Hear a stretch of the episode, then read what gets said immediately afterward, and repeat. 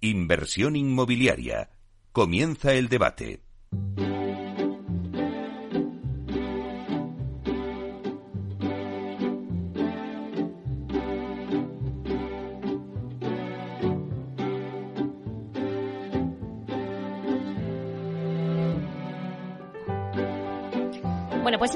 Sintonía que escuchamos nos anuncia el tiempo del debate y hoy analizamos los nuevos modelos living y la rehabilitación y posicionamiento de los mismos. Por poner un poquito en situación al oyente y que sepa de lo que vamos a tratar hoy en el debate, pues debido a los nuevos estilos de vida, a los cambios sociales, culturales y demográficos, empiezan a emerger nuevas formas de vida y de vivienda en nuestra sociedad. La demanda lo que busca es mayor calidad en el espacio habitacional que ocupa y un mayor abanico de servicios adaptados a su modelo vital. Se habla por ello de la utilización del sector, ¿no? de mejorar la experiencia y de sentirse parte de una comunidad. El sector inmobiliario busca acoplarse a los nuevos modelos de vida de los ciudadanos, tanto en el alquiler de medias estancias como en los conocidos alojamientos alternativos. En ellos se exige flexibilidad, trato personalizado, instalaciones de calidad. Todo esto lo veremos en el debate. Existe mercado para todo tipo de públicos, desde los estudiantes o jóvenes profesionales hasta adultos y mayores. En estos momentos las oportunidades surgen en el living, o por lo menos es lo que el sector está diciendo tanto en los nuevos modelos alternativos como en la rehabilitación de hoteles de lujo. Por ejemplo, en este sector la demanda está centrada en el centro de las ciudades no hay eh, nuevos establecimientos y se busca la rehabilitación de edificios, bien sea de reposicionamiento o de reconversión. Entonces nos preguntamos, ¿cuáles son los nuevos modelos donde los inversores están poniendo el foco? También qué barreras nos estamos encontrando para desarrollar este tipo de negocio. Hay que ir a la rehabilitación y reconversión de edificios, como en el caso hotelero. ¿Qué tipo de entorno es el más eh, demandado? ¿El urbano, periférico, grandes urbes, de costa? Los criterios de ESG son los que van a marcar el camino del futuro de este mercado. Bueno, pues son muchas preguntas que vamos a intentar analizar eh, en este debate con expertos en la materia que os voy a presentar ya ahora mismo. Aquí estamos aquí en directo en Capital Radio, así que paso a presentarlos. Eh, tenemos con nosotros a Eva Cuesta, que es la directora general en Acerta. Buenos días, Eva. Buenos días, Meli. ¿Qué tal? Pues que te echábamos ya de menos por aquí, entonces estamos encantados. Encantada de estar aquí, ya lo sabes. Bueno, también tenemos con nosotros a Fernando de Diego, que eh, bueno es de Persépolis. Buenos días, Fernando. Buenos días, Meli. Muchas gracias por tu invitación a este interesante debate. Leticia Pérez Márquez, que es directora general en Dacia Capital. Buenos días, Leticia. Buenos días y muchísimas gracias por invitarnos. También José González Laguillo, director de construcción en MHRE, que es Millennium Hospital Real Estate. Efectivamente. Muy, muy, buenos días y muchas gracias por la oportunidad de estar aquí, estar aquí con vosotros. Buenos días, Pepe. Bueno, pues si os parece, lo primero vamos a hacer una ronda donde cada uno me tiene que dar un titular, ¿no? De cómo veis el sector living con los nuevos modelos de negocio que os he comentado al principio, adaptados a las nuevas necesidades de la sociedad, ¿no? Eh, pues esa apuesta por la rehabilitación en hoteles, el alquiler de media estancia, los nuevos modelos alternegocios de living. Bueno, vamos a empezar la ronda. A ver, Eva, cuéntanos.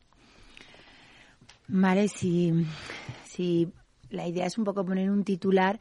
Yo diría que, mm, que, en este momento la vivienda es como el centro, el objeto de la evolución de los diversos estilos de vida y se está diversificando la forma de vivir, se está evolucionando y, la, la, vivienda como núcleo de, de, nuestra forma de vida se está convirtiendo en el eje de todo esto y, y se están abriendo una gran diversidad de opciones y, yo creo que eh, poco a poco iremos viendo cómo eclosionan todas. ¿no?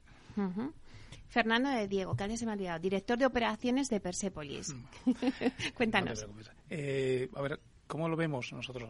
Yo creo que vamos a, creemos que hay una fragmentación muy importante de la demanda y que esto comporta una fragmentación también muy, importante de la, de la oferta. ¿no? Y ahora mismo no hay un cruce entre oferta y demanda. Entonces ahí tenemos que satisfacer esas necesidades con, pues, con nuevas ideas. Y esas nuevas ideas son la, nueva forma de vivir. Y ese es el nuevo living. Y esos nuevos comportamientos donde nosotros personalmente pues, desarrollamos apartamentos turísticos, medias estancias y sector lujo. Con lo cual estamos metidos en, todos los, en todas esas áreas. Me ha gustado. Es que tiene que haber ese cruce que no lo hay ahora entre la oferta y la demanda. Leticia. Bueno, yo creo que el living es, es la evolución y la ampliación del sector residencial, ¿no? Como una respuesta de los promotores y de inversores de valor añadido a nuevas necesidades, ¿no? A las nuevas formas de vivir, poniendo el centro en el cliente y en la experiencia, ¿no? Que para el puro promotor eh, inmobiliario y sobre todo residencial, pues es es un, ah, es un reto. Me gusta también esa evolución, ¿no? ¿A qué ha evolucionado este mercado residencial, ¿no? Al living, a estas nuevas formas y modelos. Pepe. Pues mira, en esa misma línea, ¿no? De, lo que comentan mis compañeros de debate eh, y un poquito ya centrándolo en el sector hotelero, que como bien sabéis, pues es un poco a lo que nos dedicamos. Eh, yo creo que estamos viendo un cambio de tendencia, ¿no? Y coincidiréis conmigo que, lo que era antes el centro histórico de las ciudades, ¿no? Que ha estado, pues, yo creo, mucho tiempo castigado, ¿no? Por algún tipo de turismo quizás más invasivo, ¿no? Que lo que tenemos hoy en día está empezando a cambiar, ¿no? Y se están revalorizando los activos, se está produciendo, yo creo, un desplazamiento claramente ¿no? de los usos de esos edificios, ¿no? lo que era el, uso bancario, el uso de despachos de abogados, oficinas, quizás también por el teletrabajo, nuevas tecnologías, se están desplazando quizás a puntos más periféricos y estos activos se están revalorizando y es ahí donde creo que surgen, tanto para sector living y nuevos modelos alojativos como para sector lujo, en este caso eh, hoteles y hospitality, pues unas oportunidades maravillosas, porque tenemos un patrimonio impresionante ¿no? en nuestros centros históricos. Vale, pues me ha dado pie, Pepe, a, poner un poco los pies sobre la tierra y decir, venga, pues ¿dónde hay oportunidades? Vamos a ver eh, cada uno que se lo lleve a su terreno y que me diga dónde hay oportunidades ahora mismo, dónde están surgiendo esas oportunidades. Eh, el inversor que nos está escuchando es lo que quiere eh, saber, ¿no? ¿Qué estáis ahora mismo vosotros, por ejemplo, en Acerta, Eva? Bueno, vuestros clientes, ¿qué os piden en el terreno de living? Bueno, es que el, el, terreno es muy amplio, como ya lo hemos comentado antes, y, y, al final, pues, eh, está el, eh, el co-living de gente joven, las residencias de estudiantes, el senior living, el, el, hotelero en el ciclo que está sufriendo ahora mismo, el buiturren, que también eh, está interrelacionando con todo esto, y, y es verdad que son todos todos ellos están en este momento en un momento de, evolución y además de, búsqueda de posibilidades de activos y, de nuevos inmuebles. Y el centro de la ciudad, yo diría que es el eje de todo ello. Y, esto nos lleva a que creo que efectivamente hay mucho por hacer en, el centro de las ciudades y, en general todas las ciudades en España tienen potencial, pero Madrid está en un momento espléndido eh, y en una situación muy de mucho interés para todos los inversores, puesto que hay una gran variedad de inmuebles con mucho potencial para rehabilitar y readaptar. Es verdad que ya hablaremos después de los condicionantes normativos, urbanísticos y administrativos, pero es el gran reto que tenemos por delante, yo creo, con el living, es cómo hacer que el centro de la ciudad vuelva a convertirse en un núcleo de living con las nuevas formas de vivir, ¿no? ¿Estás de acuerdo, Fernando? Vosotros mm. también estáis posicionados en el centro. Bueno, nosotros estamos posicionados en el centro, generalmente estamos en Madrid, pero también tenemos en otras plazas como es en Andalucía y demás, o sea que yo creo que sí que tenemos un componente nacional también importante. O sea, ¿qué, quiere el, inversor? El inversor quiere rentabilidad, evidentemente. ¿Y qué es lo que está viendo ahora? Bueno, pues eh, evidentemente hay una presión en el tema de los tipos y los requisitos y requerimientos del capital son muy altos y esto también tenemos que cruzarlo con una falta de de oferta en el sentido de producto, o sea, nos cuesta encontrar producto rentable, ¿no? En este sentido, bueno, pues eh, como nosotros tenemos vehículos distintos de inversión, pues tenemos expectativas distintas para cada uno de los inversores. ¿eh? Tenemos inversores más focalizados en el Venture Rent, ¿no? Eh, todos nuestros inversores son, son extranjeros, ¿sí? Bueno, pues tenemos más foco unos en el Venture otros que están más en el, en el ámbito del desarrollo más, más living, pero más activa apartamentos turísticos, corta y media estancia y demás, donde también tenemos eh, tenemos mucho que creemos que estamos haciéndolo relativamente bien con el tema de eh, buscando operadores específicos para las medias instancias, buscando conceptos nuevos de, de, habitabilidad, como los blazers, ¿no? el concepto este nuevo que se ha puesto ahora tan de moda, ¿no? De, gente que, que trabaja y vacaciona a la vez, ¿no? Con lo cual hay, hay que dar satisfacer ese tipo de, demanda. ¿no? quiero decir que, cada uno de nuestros vehículos y nuestros inversores tiene unos requisitos y unos requerimientos y tenemos que atenderlos. Oye, ¿os está afectando ahora el tema de la crisis bancaria, que, que, estamos todo el rato hablando de lo mismo en las noticias? Ah, absolutamente sí. Absolutamente sí, quiero decir, o sea, quiero, vamos, o sea, no voy a decir, no, voy a decir nombres, pero eh, mis conversaciones con bancos en últimas semanas son que, por ejemplo, el Bilturren está vetado a nivel nacional, por ejemplo. O sea, ahora mismo no hay no, no financian operaciones de Bilturren a través de que como hay, se prevén cambios regulatorios y demás, pues ah. antes esas incertidumbres, y ya no quiero decir con lo que está sucediendo estos días, ¿no? Pero, pero esto ya viene de atrás, o sea, hay incertidumbre y si hay incertidumbre regulatoria, el capital pues pues para, o sea, evidentemente, y, y los bancos pues están ahora mismo levantando levantando el pie en cuanto a la, a la a la financiación y esto es un problema. Para nosotros es uno de los retos que ya diremos al final, pero para mí es uno de los retos de cara a este año, producto y, financiación. Leticia, ¿estás asintiendo con la cabeza vosotros en Dacia Capital también? Sí, yo creo que eh, yendo un poco a la parte de la ubicación, ¿no? Eh, la ubicación siempre pues depende del tipo de producto, ¿no? Pero mm, en, en Dacia el poder habernos ampliado a, em, eh, al living nos da la fortaleza de poder estudiar cada suelo, edificio y destinarlo al mejor uso, ¿no? Y ahí te lleva en algunos casos a realizar obras nuevas, en muchísimos, porque además nosotros estamos muy especializados en el centro a la rehabilitación, pero también a transformaciones con eh, cambios de uso y demás, ¿no? Entonces yo creo que eso a, a todo inversor, ¿no? Que, que se pueda abrir ¿no? y pueda tener ese abanico, pues eh, eh, es bastante más potente. ¿no? En cuanto al momento en el que estamos viviendo, bueno, pues esto último es la parte de crisis bancaria, pero llevamos varios meses que en general lo que estamos viviendo el mercado inversor es una incertidumbre. Cuando hay incertidumbre, pues hay paralización, ¿no? Y bueno, pues yo creo que en general el mercado está en, una posición de, wait and see, ¿no? Eh, no obstante, yo creo que toda esta parte del living operativo y rentas eh, sigue fuerte en cuanto también a demanda, ¿no? Porque, eh, bueno, yo creo que en general, ¿no? Bueno, eh, si vemos el año pasado, los incrementos de renta en las principales ciudades ha sido muy fuerte. los niveles de ocupación, bueno, tú lo sabrás mucho mejor que yo, también han sido altos. Entonces, bueno, yo creo que hay una combinación complicada, ¿no? De, para poder avanzar, pero sí que ahora mismo en incertidumbre, pues el mercado está en en, espera, ¿no? Y encima año electoral, ¿no? También dos elecciones, pues también eso para un poco, ¿no? La situación. Pepe. Pues sí, no, en esa en esa misma línea, ¿no? Hablabas al principio de oportunidades.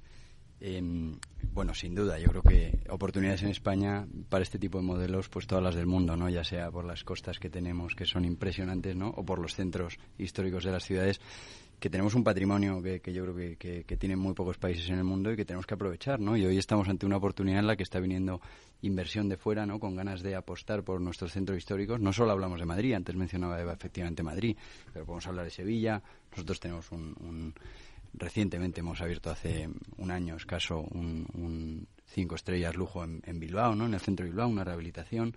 En fin, los centros históricos de las ciudades españolas yo creo que son eh, uno de los mayores atractivos que podemos encontrar en Europa y si apostamos por hacerlos, oye, eh, más atractivos internamente, darles ese valor, recuperar el valor histórico que tienen, ¿no? Que, lo tenían en, su día, ¿no? Y hoy en día parece que estamos asistiendo a ese cambio de ciclo, pues las oportunidades son inmensas. Yo por daros un dato, nosotros como, como Socimi Hotelera directamente orientada al sector lujo, el 75% de nuestra cartera está en cascos históricos de ciudades. Ya no hablo del centro de las ciudades, ya no me voy a zonas prime, te hablo de cascos históricos, ¿no? Entonces, imaginaros si hay oportunidades ahí. Y hoy en día, lo habréis vivido también y, directamente os afecta, ¿no? En todo el tema eh, living y el tema residencial, hablaba antes eh, Fernando de residencial de lujo. Eh, tenemos la suerte de que están los, los, grandes operadores internacionales de lujo están poniendo el foco en, nuestras ciudades. Antes no ocurría, ¿no? Hace cinco años era complicado encontrar grandes operadores de lujo aquí.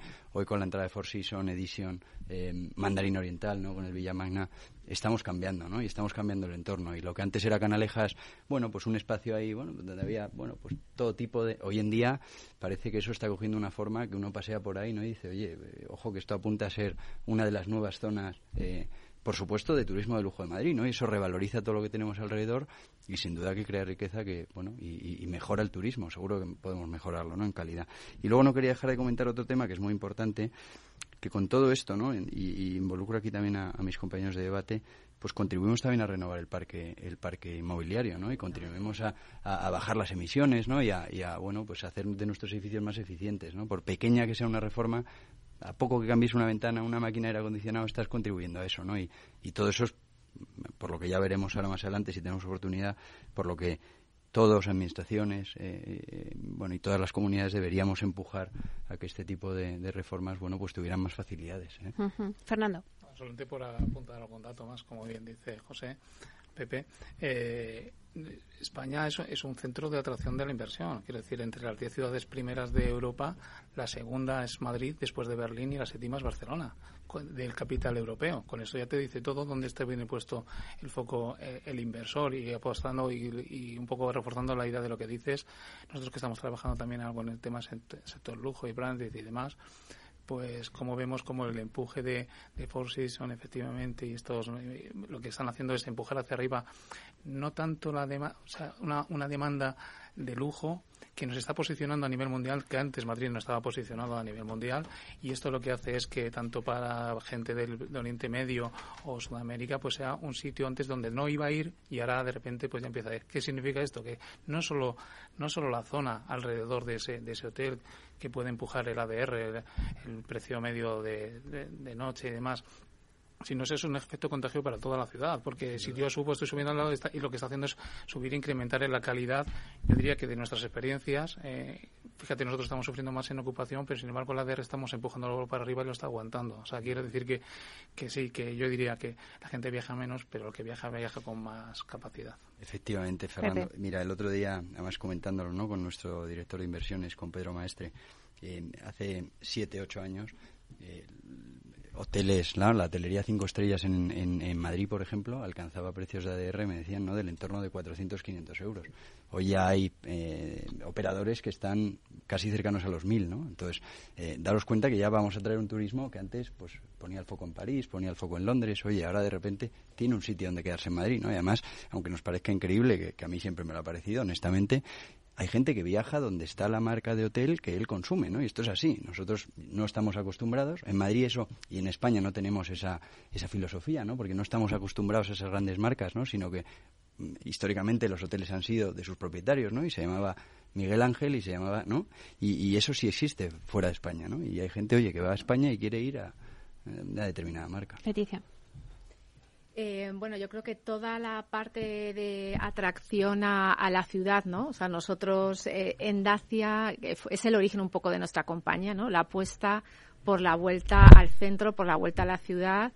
Y, y, yo creo que tenemos una oportunidad, ¿no? Todos los que nos dedicamos a, pues a la rehabilitación y a la transformación y edificios de obra nueva en la ciudad a, poder seguir creciendo con ella, ¿no? Entonces, aunque tenemos nubes en el horizonte para todos, yo creo que los que estamos ahora especializados o especializándonos, ¿no? Porque también estamos aprendiendo en nuevas tipologías, eh, pues tenemos mucho mucho por hacer. Eva, está claro, ¿no? Es lo que pide el cliente, el centro, que es lo que empezaste a estudiar. Yo antes puse de ejemplo Madrid porque es que es donde estamos viviendo que efectivamente todos estos movimientos se están empujando mucho y como el centro va cambiando y se está dinamizando porque está subiendo el nivel, el ranking y es verdad que Canalejas ha abierto un círculo de acción muy importante y habrá, yo creo que detrás de él muchos más. Y Madrid lo está viviendo ahora mismo en primera línea y efectivamente hay ciudades como Sevilla, Málaga que están en dinámicas muy parecidas. Pero sin embargo también ha dicho Leticia, hay nubes, claro, es que hay nubes. ¿Cómo se puede desarrollar todo este tipo de modelos de negocio? Pues eso, antes eh, comentaba también Pepe, claro, pues reposicionamiento, eh, transformación, cambios de uso. Eh, que también, pues también eso lleva una problemática con toda la normativa, que ahí nos estamos encontrando ciertas barreras. No sé qué barreras podríamos ya empezar a enumerar. Eva. Pues, hombre, evidentemente los nuevos modelos de living conllevan que la normativa que tenemos en las ciudades no, no están adaptadas a ello. Eh, ese tamaño mínimo de vivienda con el cual estamos todos encajonados, eh, pues nos adapta a estos coliving, a las residencias de estudiantes, a los cambios que están sufriendo también los, los hoteleros. Entonces, por ejemplo, en Madrid estábamos con un cambio de normas urbanísticas que se aprobó en primera instancia en junio, pero que ahora está bloqueado y que con las eh, elecciones pues se nos quedará todavía retrasado un tiempo más y que hubiese ayudado a regular muchos de estos modelos de living, a dar más flexibilidad y a facilitar cambios de uso pues igual que estamos aquí en Madrid, hay ciudades como Sevilla y Málaga que siguen teniendo grandes problemas en el centro con este tipo de modelos. Quizás otras ciudades lo tienen un poco más relajado. Si te vas a un Toledo, pues las cosas son un poco más flexibles. Pero las grandes ciudades, que son las que están atrayendo más potencial inversor, siguen teniendo un grave problema administrativo en sus tramitaciones. Fernando. Bueno, pues sí, voy a intentar, sí, un poco, un poco en base a lo mismo. O sea, ¿en qué nos enfrentamos nosotros? Pues eh, diría que a una regulación, cuando hablamos de plano turístico, pues probablemente eh, Madrid no es más restrictiva, a lo mejor Andalucía, a lo mejor no. Andalucía es mucho más restrictiva en aspectos turísticos y, digamos, Baleares y Barcelona o Valencia. Sin embargo, si hablásemos de términos urbanísticos, pues probablemente Madrid y Barcelona son los más exigentes con respecto a otras, contra, con respecto a otras plazas. Eh, como ejemplo, nosotros llevamos sufriendo una licencia en Málaga de seis años y medio. Madre mía. Entonces, para que hagamos una en el centro histórico. Entonces, para que ver cómo es verdad que tú quieres hacer negocio, que quieres hacer las cosas, pero es que también tienes que pensar o tienes que ver cómo las administraciones tampoco están favoreciendo todo este tipo de desarrollos. ¿Y qué es lo que yo pediría? Pues, pediría una homogenización de normas. Eso es, lo, eso es lo fundamental. O sea, quiero decir, no puede ser que tengamos 20, eh, reinos de taifas, eh, 20 sitios distintos, con lo cual no sabes dónde adaptar, cómo hacer, tienes que tener una especificación, o sea, una especialización por cada ciudad a la que vas. Eso, eso es un desgaste en cuanto a tu estructura también organizativa como compañía brutal. O sea, ¿qué quiero decir? Yo pediría esto, o sea, una unificación de, normativas y una agilidad. es que la agilidad es que tendría que ser de SWAI, pero, pero esto es, es complicado con el sistema que tenemos montado, pero al menos que lo ordenasen de una forma más homogénea. Pues si os parece, vamos a coger un poquito de aire y seguimos con las peticiones a la vuelta.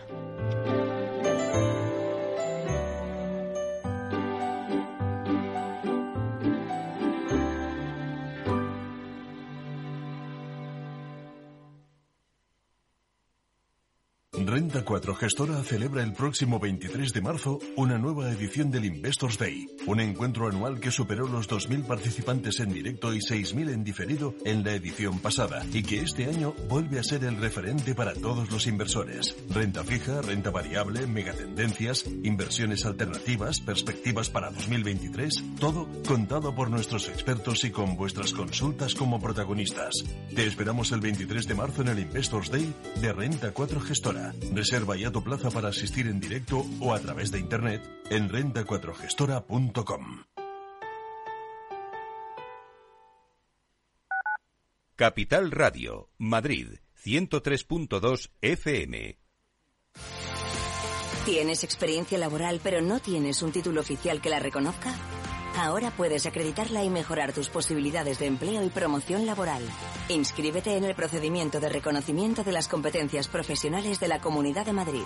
Infórmate en comunidad.madrid o llamando al 012.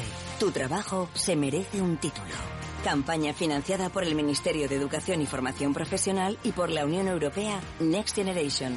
Comunidad de Madrid.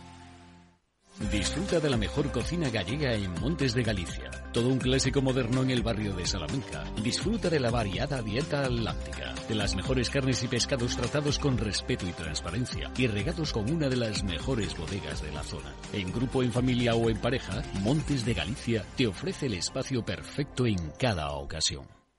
Acción, emoción, pasión. Deporte en estado puro todos los días en el balance de la mano de Paco Lloret. Entre las 8 y las ocho y media de la noche, el balance de los deportes en Capital Radio.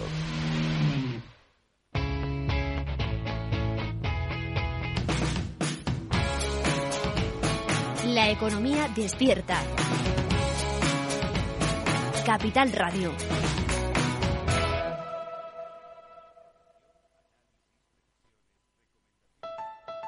Escucha cada jueves, a partir de las 11 de la noche, en Líderes Globales, las entrevistas que Raúl Castro nos trae desde Florida. Personas inspiradoras de habla hispana que han destacado en sus actividades más allá de nuestras fronteras y que nos dejan sus enseñanzas y aprendizajes desde el punto de vista más personal. Líderes Globales, con Raúl Castro, en Capital Radio.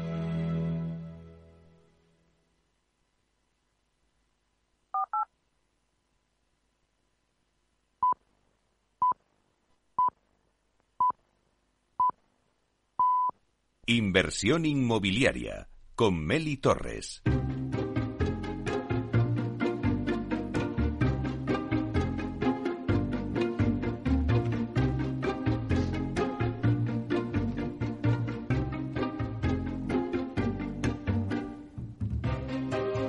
Bueno, pues seguimos con el debate. Estamos hablando de esa evolución del residencial, ¿no? Hacia estos nuevos modelos de negocio, hacia el sector living, ¿no? Eh, voy a hacer un repaso rápido a la mesa que tengo hoy con nosotros. Está Eva Cuesta, directora general en Acerta, Fernando de Diego, director de operaciones de Persepolis, Leticia Pérez Márquez, directora general de Dacia Capital y José González Laguillo, director de construcción en MHRE, que es eh, Millennium Hospitality Real Estate. Eh, antes eh, nos habíamos quedado contigo, Fernando, cuando decías no esas peticiones. Claro, es que hay esas nubes, eh, esa agilidad de la que hablabas, en la normativa. Bueno, ¿qué más peticiones se podrían hacer, Leticia? Si hablamos de peticiones especiales para el living, ¿no? Y los, las nuevas formas de vivir, es que la administración fuera ágil a la hora de adaptarse a las nuevas realidades.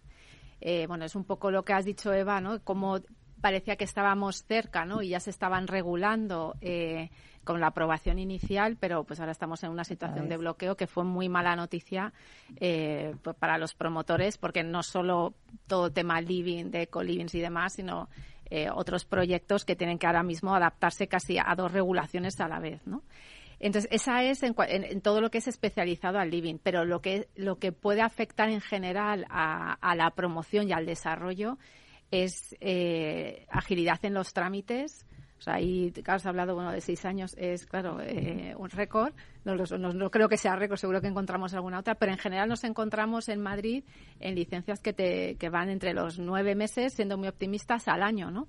Entonces, al final, el mayor enemigo para los promotores es el tiempo. En un año, como lo hemos visto desde el COVID, cada año nos vamos encontrando con nuevos retos y eh, eh, que, el tiempo se dilate, pues es eh, muy perjudicial. Y luego, por supuesto, que totalmente de acuerdo con Fernando, es que se homogeneice, ¿no? O sea, la especialización que requiere el sector residencial ya no solo para conocer la demanda, sino para poder eh, entender qué puedes hacer en cada ciudad, ¿no? Eh, pues yo creo que la homogenización podría derribar muchas barreras.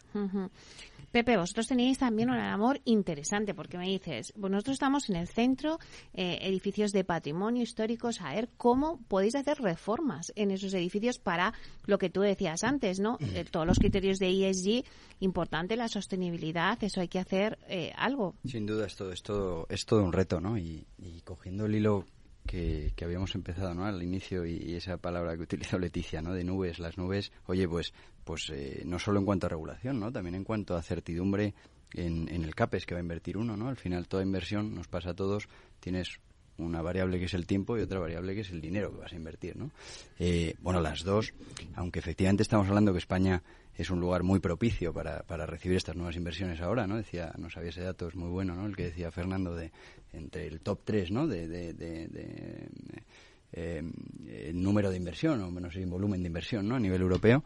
Eh, esas dos variables, hoy en día, la variable tiempo eh, no solo depende de nuestra gestión interna, ¿no? de tener un buen equipo técnico, de contar con buenas constructoras que desarrollen tu producto, ¿no? de, depende en, en, gran medida de la administración, incluso en muchas ocasiones no voy a decir todas, eh, el tiempo que uno tarda en desarrollar un proyecto y ponerlo en marcha vía licencia, vía modificación, vía bueno, eh, cambio de uso, etcétera, es incluso superior o igual al que al que tardas en desarrollarlo, ¿no? En construirlo. Con lo cual tienes dos variables que pueden tumbar una inversión en cualquier momento, ¿no? Si no tienes certidumbre sobre lo que va a ocurrir. Y luego los costes, ¿no? Pues oye, a más dinero, más coste, e incluso lo que, que, no quiero dejar de decir, ¿no? Otro de los temas que creo que es un reto para todos, eh, eh, que además me toca hablar de ello, ¿no? Como director de construcción, es la parte propiamente la del contratista, ¿no? Eh, Eva sonríe, eh, guerra de, de, Ucrania y demás, ¿no? Tenemos eh, el COVID, guerra de Ucrania, en fin, parece que esto no se termina, ¿no? Y subidas de costes que a nadie nos son ajenas del entorno del 30%, ¿no? Entonces, con todo esto estamos lidiando, tiempos, ¿no? Importe la inversión, pues el reto, Meli, es, es enorme, ¿no? Y ahora hablamos del centro de Madrid, de de reposicionar inmuebles, bueno, pues eh, tienes que estar bien armado, ¿no? Y tienes que contar con estudios de arquitectura expertos en la materia, no vale que lo haga cualquiera, además es así, ¿no? Porque aquí no hay elementos objetivos que uno vaya y dice, bueno, son estas tres normas, si yo me adapto a estas tres normas, pues voy, construyo y tengo mi licencia en tiempo. No, no. Aquí hay que conocer la administración, hay que conocerla bien eh, eh, y saber cómo moverse para que lo que pueden ser tú has dicho seis años, Fernando. Da igual, igual son, igual son doce, ¿no? Pues se conviertan en cuatro, en seis, ¿no? Entonces es, es todo un reto, ¿no? Yo creo que además eh, ya por hilarlo con lo que teníamos que pedir o, dejar de pedir, ¿no? La, esa parte de, reclamos a las administraciones, em, que no solo veamos esto y no solo se puede ver como, como, como, unas inversiones que esperan generar un retorno, sino que además se tienen que ver como que, que estamos contribuyendo a lo que tenemos que hacer en nuestras ciudades, que es cambiar y reformar y mejorar el, el parque inmobiliario, ¿no? Eh, es responsabilidad de todos hacerlo, es responsabilidad nacional hacerlo, tenemos unos objetivos para 2030 muy, muy ambiciosos, eh, que, que, si no empezamos a actuar ya, es que cualquier inversión que hagamos ahora, este Fernando Leticia, mm, va a empezar a... Eh, vas a tener edificio en marcha en 2027, ya estamos casi en 2030, ¿no? Entonces, ¿cuándo vamos a actuar sobre eso, no? Pues yo creo que es ahora, ¿no? Nosotros, en este caso, y supongo que coinciden el resto de, compañeros de tertulia, ¿no? Cada inmueble en el que nos metemos, pues tiene un sello de certificación energética, tratamos de ir al máximo mínimo que sean, en este caso nosotros trabajamos con la certificación LEED, pero, pero ya tenemos un inmueble que es de los primeros eh, hoteles que se construyeron con, con, certificación LEED platino y estamos apostando a ir por esa vía en todo, ¿no? Y, y, eso es algo que debe recibirse con los brazos abiertos, ¿no? A nivel administrativo. Hablabas de estandarizar la normativa, es fundamental. Tener certidumbre sobre si yo hago una inversión en Sevilla o la hago en Bilbao, tener unas reglas del juego claras, ¿no? Porque si no, al final, oye, uno no sabe. Eva. Bueno, simplemente, pues efectivamente, por un poco afianzar lo que comenta Bebe, y es que lo malo de cuando tú trabajas en el centro de la ciudad es la interpretación subjetiva que tiene cada técnico de la normativa porque eso es lo que amplía el rango de incertidumbre. Y es que dependiendo de con qué técnico trabajes, la interpretación va a ser diferente. De ahí la especialización y la necesidad de eh, trabajar con gente que efectivamente tiene ya ese conocimiento de cómo se interpreta la normativa en cada comunidad, en cada ayuntamiento, perdón. Y es verdad que nos, nos estamos acercando a la agenda, a la agenda 2030 de, de sostenibilidad y, y, que se va a añadir un hándicap muy importante para todos los inmuebles y en la rehabilitación especialmente.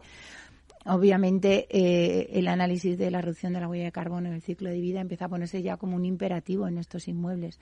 Y, y si lo llevas a las famosas ayudas de Next Generation para la rehabilitación en los centros y en, las, en el parque de viviendas, pues te das cuenta que igualmente un Real Decreto luego cada comunidad le ha ido adaptando y le ha puesto sus peculiaridades.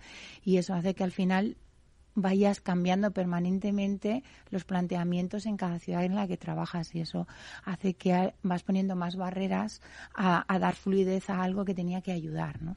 Y estamos siempre con este hándicap. Pero se esperan cambios, o sea, eh, antes decíais, bueno, esto se ha parado, ahora año electoral, dos elecciones, o sea, se esperan cambios en la normativa para que todo esto se desbloquee y se pueda ir avanzando, ¿o qué va a pasar?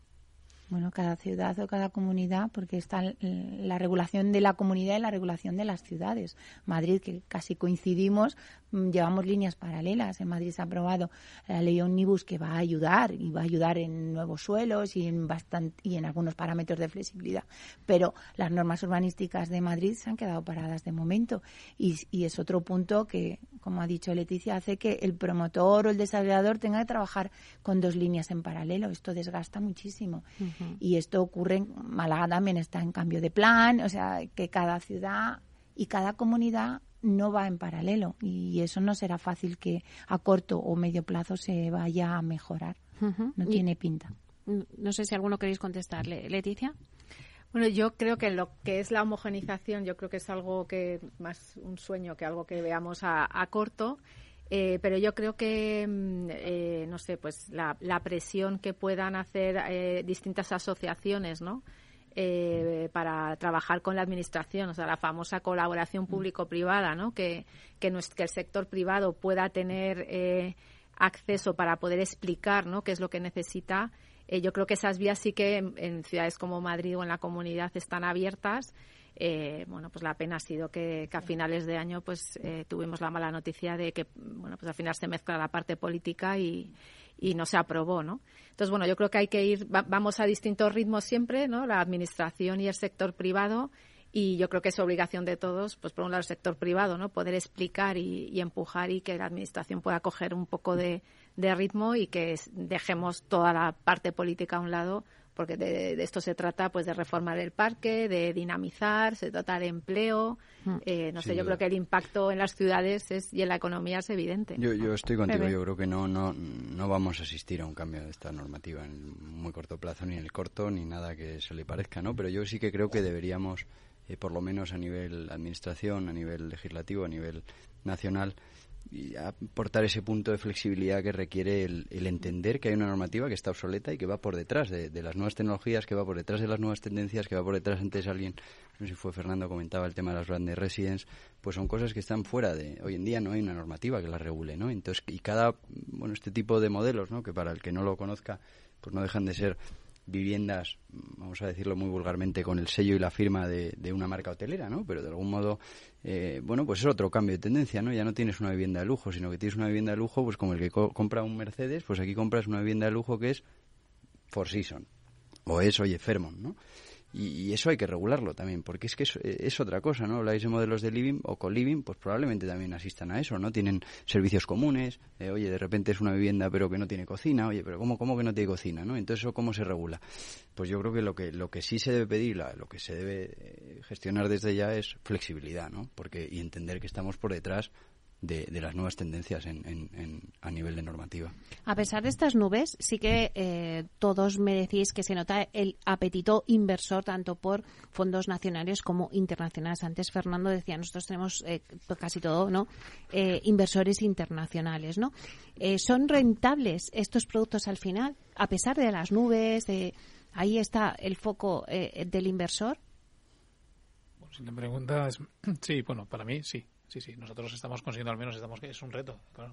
por esto, por esto estamos aquí, justo para hacer que esas inversiones sean rentables. Y si a tu, tu pregunta cerrada, mi respuesta cerrada es sí, son rentables las inversiones en el sector living que estamos haciendo. O sea, quiero decir, es verdad que vamos buscando, como bien decía Leticia, a que, al que producto que mejor se adapta a aquel entorno para buscar la, y maximizar la, rentabilidad. Si en un sitio tenemos que hacer apartamentos turísticos, pues hacemos apartamentos turísticos. Si tenemos que hacer co-living, hacemos con living. Si tenemos que hacer media estancia porque entendemos que el corporate es lo que va a funcionar y pues vamos a hacerlo por ahí. O sea, que quiero decir que si estamos hablando del plan de residencia, pues también será otra otra política. Que no estoy tanto como que dice Pepe, que es un hotel, es un vivienda. No, quiero decir, es algo más que esto. O sea, quiero decir, es una señal de identidad, es unos servicios adecuados, es unos servicios de hotel en tu vivienda, que es un concepto un poquito más elevado, quizás no no no bien no, no conocido en España, porque es un concepto quizás completamente sea de importación y novedoso, pero pero bueno, es uno. Mm. También veremos este tipo de desarrollos. Sin duda. No sé, ¿alguien más quiere comentar un poco eh, el tema de los fondos, no? Del sí, Leticia. Yo creo que un, un, tema interesante, ¿no? Que se ha visto con el living, que lo he dicho al principio, es cómo se pone ahora el foco en la operativa, ¿no? Yo creo que los fondos internacionales, los inversores ¿no? y, compañías como nosotros hemos entendido cómo la operativa eh, da valor a los inmuebles. ¿no? ¿Por qué? también por una necesidad, ¿no? porque eh, cuando hablas de mm, eh, bueno pues corporate apartments o hablas de co-living o apartamentos flexibles, senior living, a veces tienes que crear esas operadoras y para poder poner el foco en la experiencia y definir también qué tipo de producto, ¿no? Eh, igual que con el Virtured, ¿no? Hace dos años eh, se hablaba mucho de cómo tienes que diseñar las viviendas de una manera. Eh, aquí tienes que saber muy bien de operativa para poder diseñar los edificios desde el momento, ¿no? Entonces yo pondría el foco en eso, ¿no? Y efectivamente, si hablamos de rentabilidad, otro de los retos es Claro, ahora son alter... o sea, el residencial ya es un asset class desde hace años, ¿no? Que antes no lo era y ahora ya escalamos y decimos, bueno, ya aparte los alternativos van a dejar dentro de X plazo, ¿no? De dejar eh, de ser tan alternativos y, bueno, muchas veces las dudas es en la salida qué, rentabilidades van a tener, ¿no? Eh, cuando dejen de ser tan alternativos. Fernando. No, justo es, lo que dice Leticia. O sea, hay que entender muy bien el producto y que te tienes que rodear de, de buenos advisors que, que, te, que te asesoren en qué producto tienes que hacer en cada momento y adecuarlo. Y también, como bien decías, eh, centrado en la operativa, al final el fondo busca a alguien que, que te pueda dar un servicio 360 como, como asset management también. Y nosotros en nuestro caso, por ejemplo, también tenemos una operadora por ejemplo. ¿Qué, pasa? Esto nos, nos, obliga a que esa operadora también conocer muy bien el negocio. O sea, nosotros tenemos que diseñar muy bien lo que estamos haciendo, cómo lo estamos haciendo, porque también lo vamos a operar nosotros. Entonces, claro, esto nos obliga a entenderlo fantásticamente, vamos. O sea, no podemos equivocarnos en nada. Sin duda, en, esa misma línea, ¿no? Nosotros como, como Socimi Hotelera participamos de la operación ¿no? durante bueno pues todo el proceso ¿no? De, entonces al final estamos vinculados a ese inmueble ¿no? durante al menos 10 años ¿no? en la operación cada euro que pones ¿no? en tu inversión tienes que asegurarte de que tenga un buen mantenimiento de que tenga un buen retorno y de que oye y de que sea un euro que queda fijo y no haya que cambiar en dos días ¿no? o sea no hacemos una inversión para reposicionar un producto y venderlo ¿no? si nos, nos quedamos ahí nos quedamos con el operador es cierto que lo hacemos a través de operadores, nosotros no operamos directamente hoteles, pero bueno, esas marcas blancas que operan a través de bueno, una marca internacional eh, participan con nosotros a través, además de una renta, ¿no? De, los beneficios. Entonces, estamos totalmente vinculados, tenemos incluso un departamento de operaciones, como decías ahora Fernando, dentro de la compañía, y, bueno, efectivamente, para velar que, oye, que los planes de negocio se cumplan, ¿no? y Leticia. Sí, yo, yo eh, por apuntar solo, yo creo que la tendencia también o cómo los fondos o cómo se están montando estas plataformas, la idea es eh, poder crear valor, ¿no? De, efectivamente desde la operativa, eh, poder desarrollar, ¿no? Que tenés ahí ese lado promotor estabilizar ¿no? y para poder crear un patrimonio o crear un producto para inversores finales patrimonialistas al final del ciclo, ¿no? que no es nada nuevo, ¿no? que al final es bueno, pues lo que se ha podido hacer en otros mercados, como puede ser oficinas, logístico, etcétera, bueno, pues así se están lanzando este tipo de, plataformas. Claro, ahora decía eh, Leticia las tendencias, ¿no? Vamos a hablar ya y a concluir un poco eh, algunas eh, conclusiones para el oyente que nos está escuchando, ¿no? ¿Por dónde van las tendencias del sector? Hemos visto, pues, cuál era la demanda, la oferta, el producto, las barreras que había, ¿no? Pero ¿cuáles van a ser las tendencias con toda esa problemática que hay, con todo pues el tema de la normativa de que ahora nos pilla un año electoral, de lo que está pasando de la crisis bancaria, bueno, ¿por dónde van las tendencias? Eva.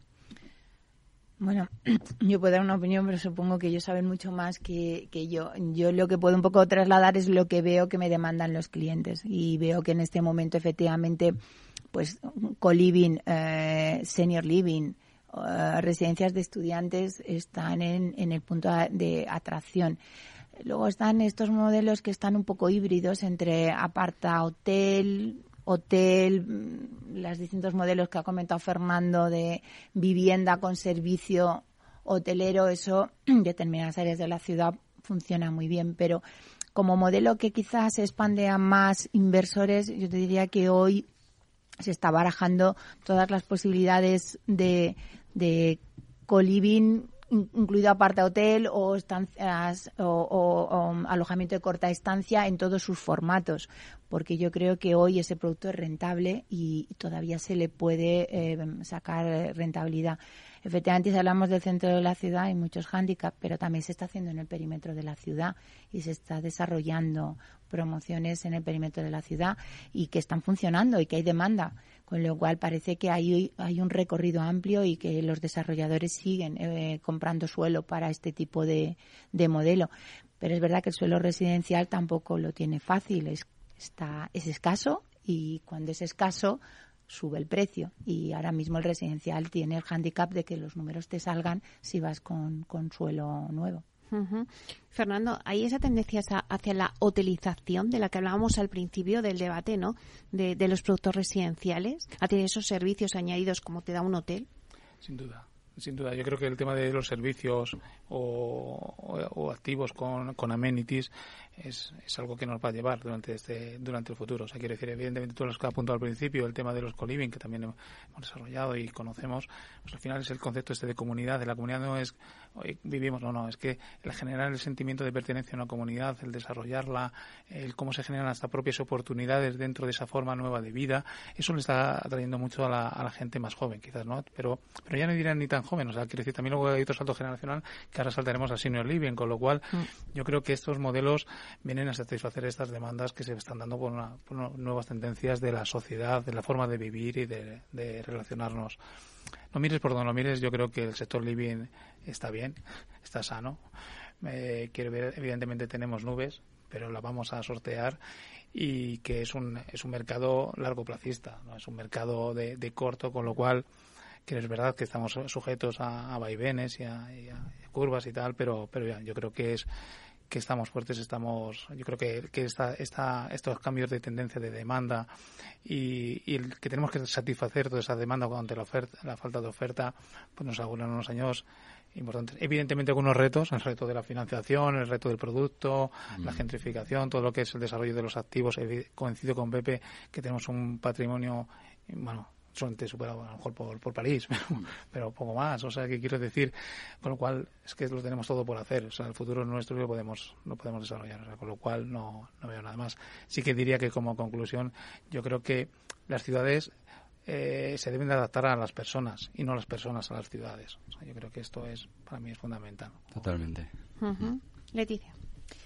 En, en, cuanto a qué tipologías no puedan ser las, eh, las que puedan tener más protagonismo, diría que como la demanda es muy diversa, eh, que va a depender de la edad, de la nacionalidad, ¿no? Porque también eh, pues, tenemos clientes locales, internacional y también poder adquisitivo. El sector va a poder abarcar todo el ciclo, ¿no? Es decir, pues desde, como ha dicho Eva, en la periferia eh, con esos apartamentos flexibles, con servicios hoteleros, ¿no? que tienen, eh, bueno, pues son más asequibles, ¿no? Para, para gente joven, a apartamentos corporativos en el centro de la ciudad, como tenemos también eh, nosotros con nuestra operadora, cuyo público es ejecutivos internacionales que vienen X meses a, a trabajar o a disfrutar de, de la ciudad, ¿no? Em, entonces, bueno, yo creo que esa es la, la, la fortaleza ahora de, de, nuestro sector, ¿no? Que vamos a poder eh, como he dicho al principio, eh, destinar cada, cada, cada edificio y cada suelo a, a distintas eh, a distintos usos, ¿no? Fernando, que querías hacer alguna apunte. sobre por un apunte poblacional, ¿no? Y de, de, entender cómo, cómo Madrid, vamos a hablar de Madrid, estamos en Madrid, y cómo es un foco de atracción brutal para, para el extranjero. Solamente como dato, el año pasado la colonia de residentes eh, franceses ha crecido un 20% solo en un año. O sea, que con esto, de datos de que es que la gente, Madrid es un sitio donde la gente quiere vivir y quiere estar, y insisto, y con poderes adquisitivos más altos, yo creo que de Estados Unidos también, por ejemplo, ¿no? En el último año ha incrementado muchísimo. Muchísimo, o sea, la población de Venezuela, Colombia y México. O sea, es impresionante el, cómo ha crecido también en el último año. Italianos, o sea, quiero decir, tú, quiero decir, fuera del, mundo, quiero decir, turístico, que es que efectivamente si vas por centro, pues vas a ver, pero es que ya es habitual por ir por la calle escuchando hablar en inglés en otros idiomas, o sea, con lo cual te das cuenta de que, verdad, esto está cambiando. o, siéntate en un restaurante, ¿no? En cualquier zona de las que estamos hablando, zona así céntrica, bueno, alrededor es, raro que no encuentres eh, extranjeros, ¿no? Que están viviendo aquí, además. Ya no hablo de turistas.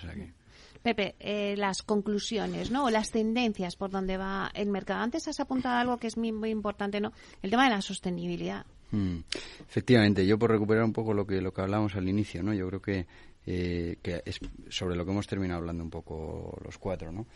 Es evidente que el centro de la ciudad está cambiando, es evidente que hay una inversión extranjera con ganas de, entrar en, nuestro país, con ganas de entrar en, las ciudades más significativas. Hablábamos de Madrid porque estamos aquí, pero, pero insisto que hay ciudades con un potencial enorme. Eh, y eso está haciendo que los, que los usos del suelo se muevan, ¿no? Y que donde hoy, hoy estamos aquí en un edificio de oficinas increíble, ¿por qué no esto no va a ser un hotel mañana, no, Meli? Igual te tienes que ir a... Eh, eh, pero eso va a ocurrir, eh, vamos a atender a eso, ¿no? Es verdad, vamos a atender a eso, ya verás, y, y, y, Grande Residence y todo esto también viene un poco vinculado al, a lo que hablábamos de living y, eco-living, ¿no? Pues son nuevos modelos alojativos que se van a meter en nuestras ciudades y que vamos a dejar de hablar de el build to sell, ¿no? El, construir para vender y demás, ¿no? Más, que es más tradicional. Em, insisto, y todo ello empujado y muy movido, yo estoy convencido por todas estas marcas que van con la bandera, ¿no? De, oye, desde el, Four Seasons en Canalejas, pues ha marcado un hito, es evidente, ¿no? Ha cambiado la zona y lo está cambiando. Y el propio ayuntamiento vemos cómo se está adaptando a ello y ahora de repente lo que era una calle, pues tal de vehículos, ahora de repente es peatonal, ¿no? Se está adaptando, la ciudad se está adaptando y esto yo creo que en los próximos 5 o 10 años eh, va a ir a más, sin ninguna duda, ¿no?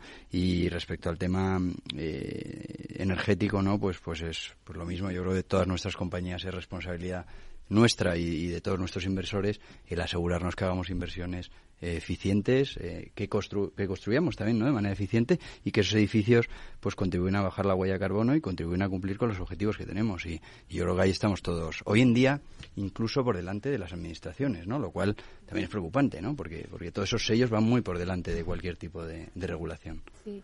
Yo, sí, yo solo quería apuntar, eh, bueno, pues que nuestro, un poco nuestro corazón, ¿no? Como empresa sigue, va a seguir siendo también la promoción residencial, ¿no? Que fue un poco el, el bueno pues el germen ¿no? y la y de, de lo que de que ahora nosotros nos podamos dedicar también y ampliar a todo lo que es el living no pero nosotros seguimos creyendo también en la en la promoción residencial y, y bueno pues creemos que a pesar efectivamente de las nubes eh, siempre a medio largo plazo pues va, va a seguir funcionando muy bien. Bueno, yo no sé si seguiremos aquí en este edificio o nos vamos a ir a un hotel de Millennium, eh, no sé, en los próximos años con tantos cambios, pero bueno, me quedo con una frase que ha dicho Fernando, que las ciudades eh, se deben adaptar a las personas y no las personas a las ciudades. Esa me ha gustado, así que lo vamos a despedir el, el debate con esa frase. Muchísimas gracias a Eva Cuesta, directora general en Aceptar por estar aquí. Gracias, Eva. Sí, gracias. Fernando de Diego, director de operaciones de Persepolis. Gracias, Fernando. Gracias, Meli. Leticia Pérez Márquez, directora general de Dacia Capital. Gracias, Leticia. Muchas gracias. Y José González Laguillo, director de construcción en MHRE, Millennium Hospitality Real Estate. Muchas gracias. Muchas gracias y un placer. Gracias, Meli. Bueno, y a ustedes, señores y señoras que nos escuchan al otro lado de las ondas, gracias por estar aquí y compartir este espacio con todos nosotros. Gracias también de parte del equipo que hace posible este espacio, de Félix Franco en la realización técnica y de quien les habla, Meli Torres. Les esperamos mañana viernes de 12 a 1 en Inversión Inmobiliaria. Hasta entonces, que sean felices.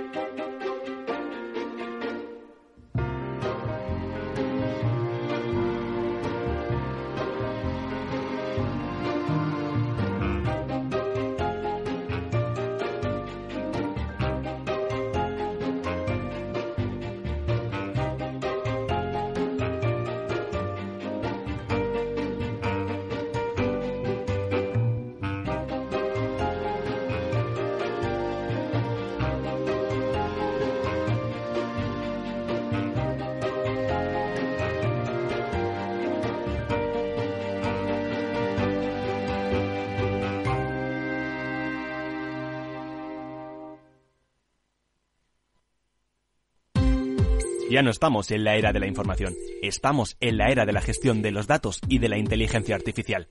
El tratamiento inteligente de estos datos proporciona un valor enorme a las empresas en sus procesos de negocio. En Piper Lab ayudamos a nuestros clientes a tomar decisiones de negocio basadas en datos. Escúchanos todos los lunes en el espacio de Big Data de Capital, la Bolsa y la Vida.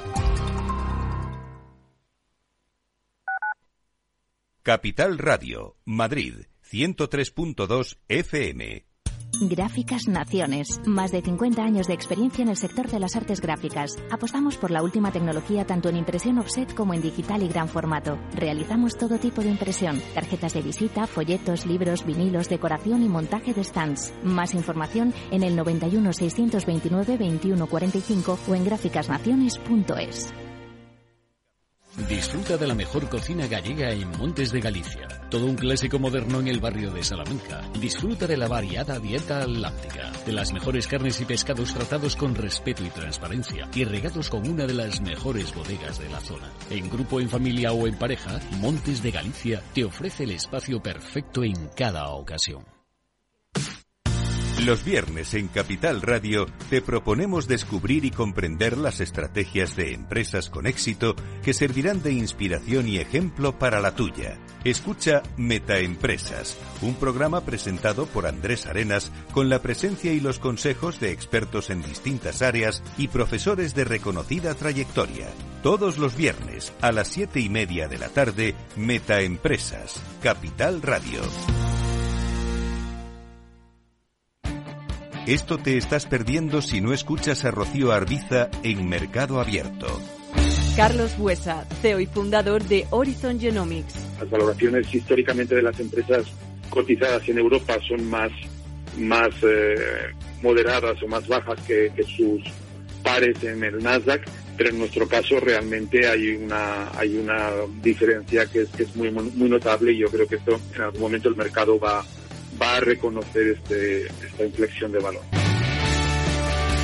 Mercado Abierto con Rocío Arbiza.